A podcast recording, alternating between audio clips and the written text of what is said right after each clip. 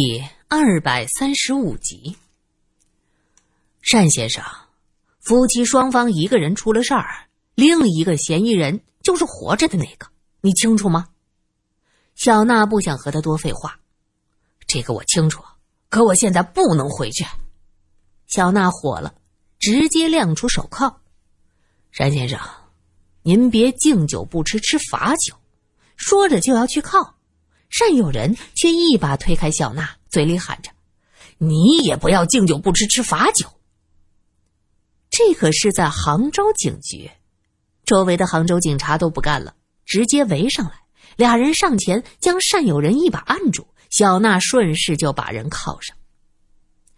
单友人还算是识时务，看对方人多势众，自己不是对手，也不挣扎，他忍不住冷笑道：“哼。”到时候你别后悔，求我放过你就行，小警察。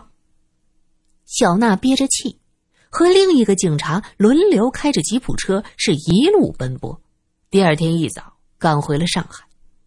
早上十点多，小娜他们押着善友人来到了警局。他刚要去和罗颖汇报，就听到外面传来喧哗的声音，有警察跑过来喊着：“呃，军统来人了，要带善友人走。”小娜闻言，看向单有人，她突然间明白他为什么这么有恃无恐了。罗颖开车刚进警局，就看到门前停着两辆车，一个熟人正从车上下来，看到罗颖和苏三挥了挥手：“你的人把我的人抓了，动作还挺快啊！我的人在火车站都没堵住。”苏三一愣：“你的人哪儿的车站？”小娜，小娜出门了，你们把小娜怎么了？莫名撇撇嘴，装出一副委屈的样子。当着我的面儿关心别的男人，真叫我伤心。说重点，到底出什么事儿了？你一大早跑我这闹什么？罗隐很不耐烦，直接往里走。不许动，把人交出来。一个黑衣人拦住了罗隐。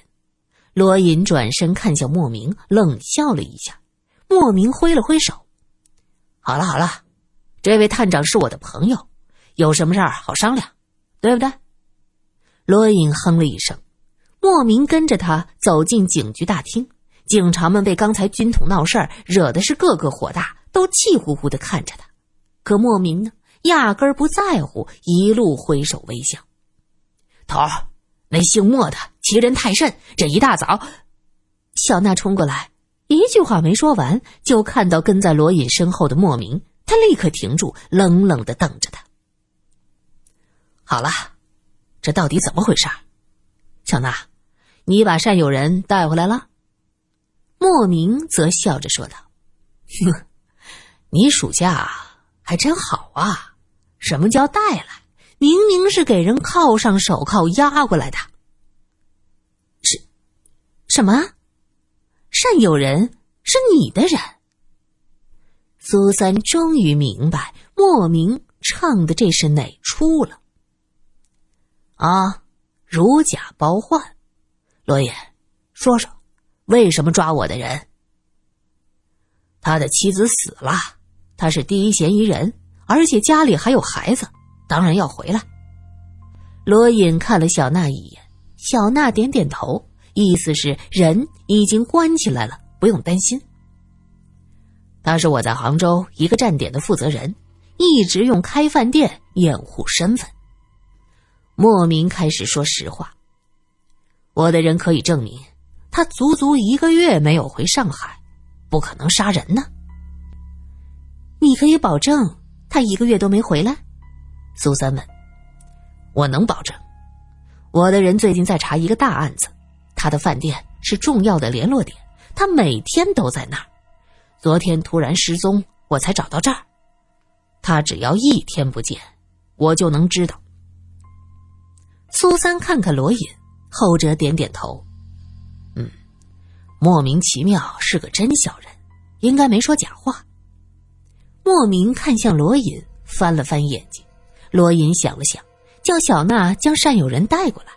那单友人跟着小娜进了罗隐的办公室，他一眼看到莫名，回头就对着小娜冷笑：“哼哼，我的上峰来了，一定让你吃不了兜着走。”小娜连连脸笑。苏三看看这单友人，妻子死了，脸上却并不带任何悲伤，便讽刺的问道：“莫名其妙，这人是你的？那他在杭州养的那个女人，也是你的人了？”听到苏三这么说，单有人怒道：“你们查我，长官，他们闭嘴！”莫名其妙瞪他一眼，点了点头说。一个单身汉，目标太明显，我们给他安排个女同志，这样男女搭配，干活不累。说完，还冲着苏三眨了眨眼睛，意味深长。然后，就假戏真做了。苏三装作看不到莫名的小动作。假戏真做了没有？啊？莫名问善友人。善友人似乎很怕他，急忙点头，接着解释：“呃，这长官，我我也是情不自禁。”莫名哈哈大笑，双手一摊：“哼，这男欢女爱的事儿，王母娘娘都没办法，否则也不会有牛郎和织女了。就算老善和搭档假戏真做，可这一个月他都在杭州，不会跑回来杀人。你们把他抓来没道理。好了好了。”给我个面子，我把人带走了啊！善有人这一个月都没有回过上海，那那个女人了，她回来过没有？善有人愣了一下，哪哪个女人？苏三冷冷的说道：“你的妻子去曹仙姑那儿求了一件事儿，就是要让那个狐狸精远离她的丈夫。她在家里含辛茹苦，带着两个孩子。”你在杭州风流快活，你说还有哪个女人？你的好搭档，害得你的妻子在家大哭的狐狸精，在那儿。他他怎么知道？善有人大惊，莫名瞪他一眼。个笨蛋，连个女人都骗不住，真给我丢人！善有人神色大变，丽娜她。他上周回的上海。苏三第一眼看到这位传说中的第三者丽娜小姐，就在心中认定这个女人可不是一盏省油的灯啊。她看上去二十多岁，杏核眼儿、瓜子脸，长相非常的妖艳。一看到办公室里坐着的莫名，就扭着腰肢凑上去，嘴里娇滴滴的喊着。莫长官，人家好想你啊！莫名看了苏三一眼，冷着脸说道：“罗探长和苏小姐有话问你，你知道什么就说什么，听懂了吗？”丽娜笑得千娇百媚，知道，我一定知无不言，言无不尽。莫长官，最近可好啊？那善友人站在一边看着小情人对上司投怀送抱，心中老大的不高兴，可是又不敢表现出来，就只能低着头看着脚底板。偏偏罗隐讨厌军统气焰嚣张，不打算放过他。他故意问道：“单有人，这就是你的情人？”单有人嗯了一声，可是那个丽娜却笑道：“哎呦，探长先生，什么情人不情人的？”多不好听啊！我们呢是工作上的搭档、同志、假夫妻罢了。善友人闻言不高兴，觉得丽娜是在撇清关系。他说道：“工作上的搭档，可你说你会永远爱我，还逼着我回家离婚。”丽娜气急败坏，瞪他一眼，连忙向莫名解释。莫长官，你可别听他胡说，他这个人呐，就喜欢开玩笑。我们没什么的。莫名在苏三面前要着急树立洁身自好的形象，他表情格外的严肃，装作听不见。丽娜小姐，你上周回来和秋月娥谈的如何呀？苏三只想炸上一炸，他想啊，秋月娥两个孩子这么小，她不可能带着孩子出门，可是却知道丈夫在外边有了情人。那么最大的可能就是这个情人主动到她面前透露的。果然，丽娜柳眉倒竖。你怎么知道？单家的邻居看见的，说你跑去耀武扬威。苏三一看自己炸对了，随便就编了个谎话。哼，那哪里叫耀武扬威啊？我就是对那个女人好奇，去看了看。再说了，我也没说什么呀。丽娜满不在乎。你去见了月娥。善有人明白了，为什么自己远在杭州有了女人，妻子都能知道。原来是这个女人主动上门了。那是什么时候的事儿？罗隐问。哦，上周吧，具体时间。七天前，李冷问：“出什么事儿了？”哎，那女人不会是有个什么好歹赖上我了吧？你可真过分！邱月娥一个女人带着两个这么小的孩子，她已经很辛苦了，你还去刺激她。苏三明白了，邱月娥。是被丽娜刺激，知道了丈夫的情况，就去求曹仙姑显灵帮忙赶狐狸精。哼！哎，我告诉你们，她可不是你们想象的弱女子。一听说呀，我和有人有关系，就大哭大闹，还说什么要去要去呃呃曹仙姑那儿告我，让我下地狱。什么曹仙姑呀，何仙姑，真是个蠢女人。丽娜说完，又瞟了单友人一眼，后者紧绷着脸，是一声不吭。然后呢？接下来又做什么了？罗隐不放过他，继续追问。哼，还能做什么？大的嚎，小的哭，啊，吵得我头都大了，我就只能走了呗。要是早知道这么麻烦，我才懒得去找他呢。丽娜无所谓的耸耸肩，接着撒娇：“莫长官，你叫人家过来，就为这事儿啊？人家还以为……”莫名黑着脸截住他的话：“好了，你不说话，没人把你当哑巴卖。”丽娜抿着嘴，娇俏的一笑：“ 长官。”你还真舍得把我卖了呀？苏三无语了。这个丽娜既然和善友人假戏真做，怎么还勾三搭四呢？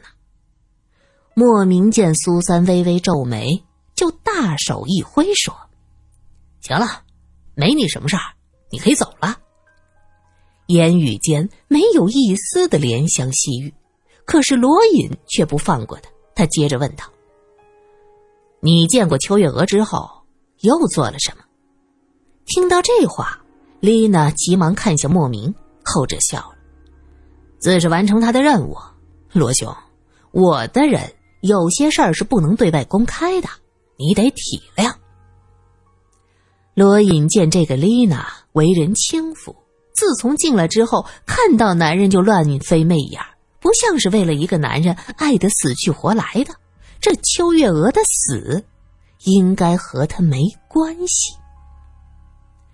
罗隐同意他们暂时回去，可是短时间内不能离开上海，要保证随传随到。听到这话，丽娜和单友人都看向莫名。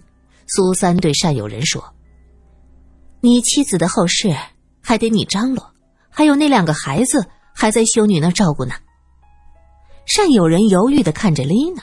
后者则撇撇嘴道：“ 拜托，我们有任务的，耽误了国家大事儿，这个责任谁担呢？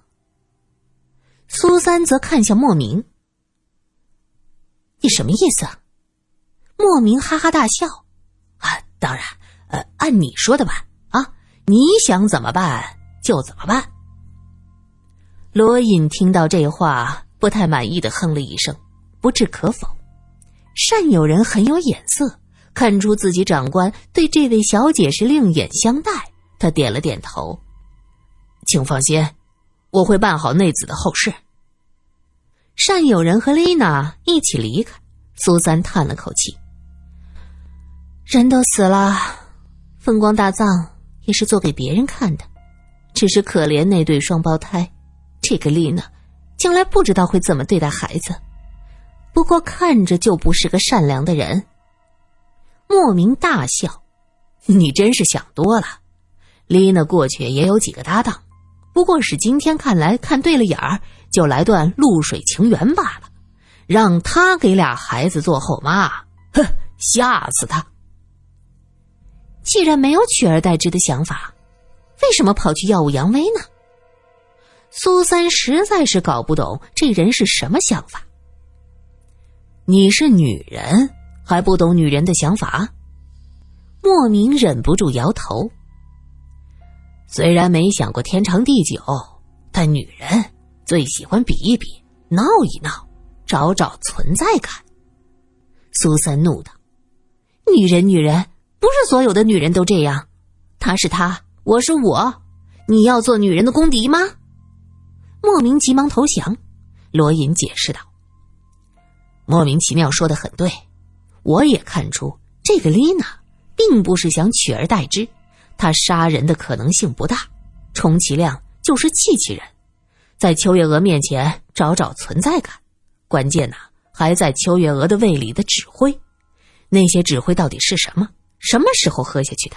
谁给他喝的？那？”就只能是曹仙姑的人了，否则好好的谁和指挥呀？莫名听着他们俩你一言我一语的有趣儿，在一边插嘴道：“哎，你俩说什么呀？神神叨叨的，又是什么奇怪的案子？呃，神啊鬼啊仙姑啊，这都出来了。”